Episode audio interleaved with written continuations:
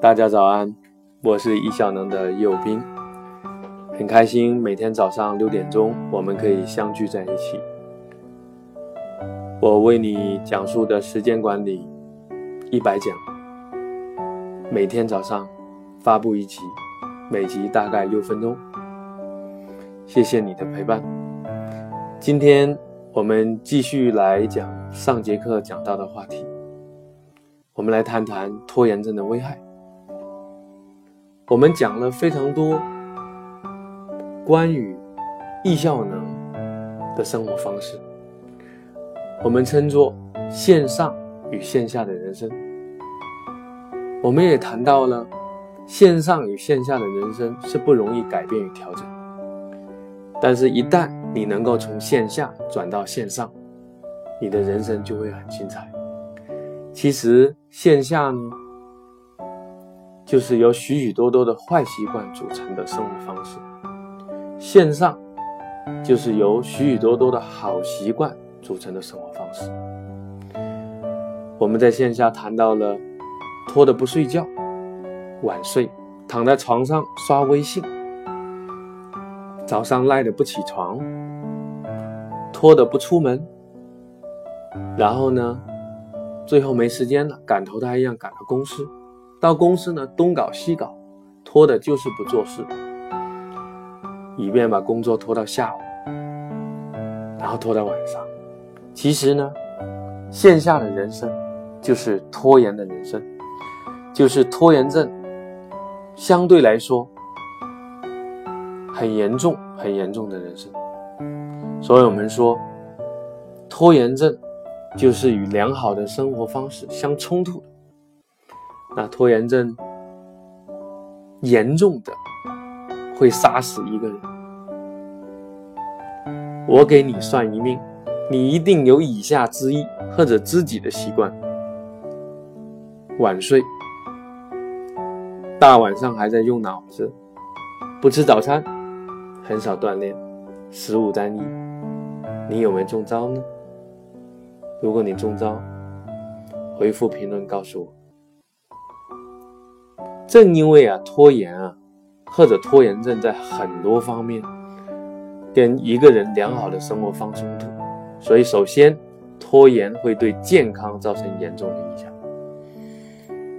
我调查过那些拖拖拉拉的大学生或者职场人士，要比不拖拉的另外一位夫人更容易吃得少，睡得少。喝酒喝得多，比如大学生，在一个学期结束的时候，拖延者往往会跑到医疗机构看感冒、流感、胃病的概率更大。在一般的人群中啊，拖延者反映他们比非拖延者的压力更大，健康更成问题，身体锻炼更少。你想想。那些行事不够谨慎的人，更容易摄入各种导致品行恶化的行为，更少的运动，更差的饮食习惯，抽烟、饮酒，甚至什么吸毒、危险驾驶和危险性行为、暴力和自杀。所以呢，今天我告诉你。如果你认为拖延症只不过是一个笑话的，那完全错了。拖延症完全可以杀死一个人。好了，也许你会认为叶老师在危言耸听啊，不过你有多大程度的拖延，你知道。好了，我们今天再来讲讲。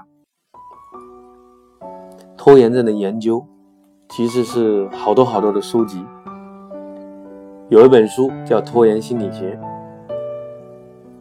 他谈到了拖延症有四大原因：第一，对成功信心不足；第二，讨厌被人委派任务；第三，注意力分散。和容易冲动。第四，目标与酬劳太过遥远。